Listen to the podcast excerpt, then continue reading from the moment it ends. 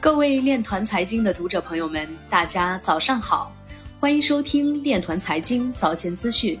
今天是二零二一年三月一号，农历正月十八。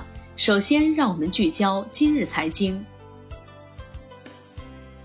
ZKS 升至币世界热搜榜首位，比特币位居第二。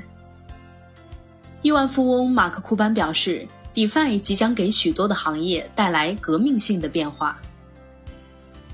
游戏公司雅达利正在整合 Polygon，将把其 NFT 和 Atari Token 带到 Layer Two。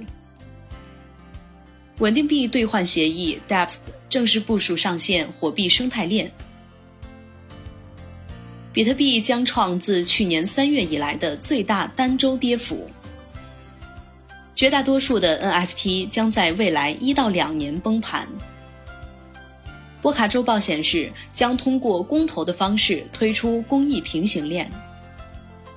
区块链智能情报平台 Parsec 实时监控功能已上线 Solana。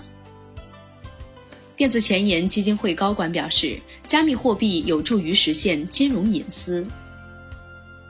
伊朗央行前副行长表示，投资加密货币需要非常谨慎。哈佛大学经济学教授、国际货币基金组织前首席经济学家表示，中央银行将不会允许比特币和其他的加密货币成为主流资产。如果比特币没有最终用力，完善的监管也不会出现，那么最终泡沫将会破灭，但可能要花十年时间。现在它是一种资产类别，但这并不一定意味着它是主流，这具有误导性。中央银行永远不会允许这样做。以上就是今天链团财经早间资讯的全部内容，欢迎转发分享。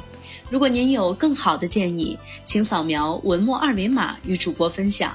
感谢您的关注与支持，祝您生活愉快，我们明天再见。